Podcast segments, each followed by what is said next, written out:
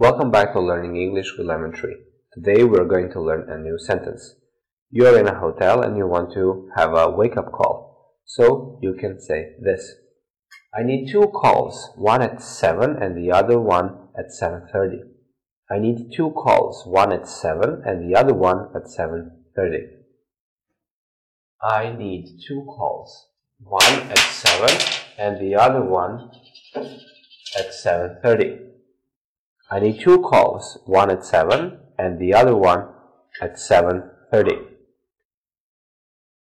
Note that we use at, preposition at, with exact times, but we'll talk about this later in our later videos.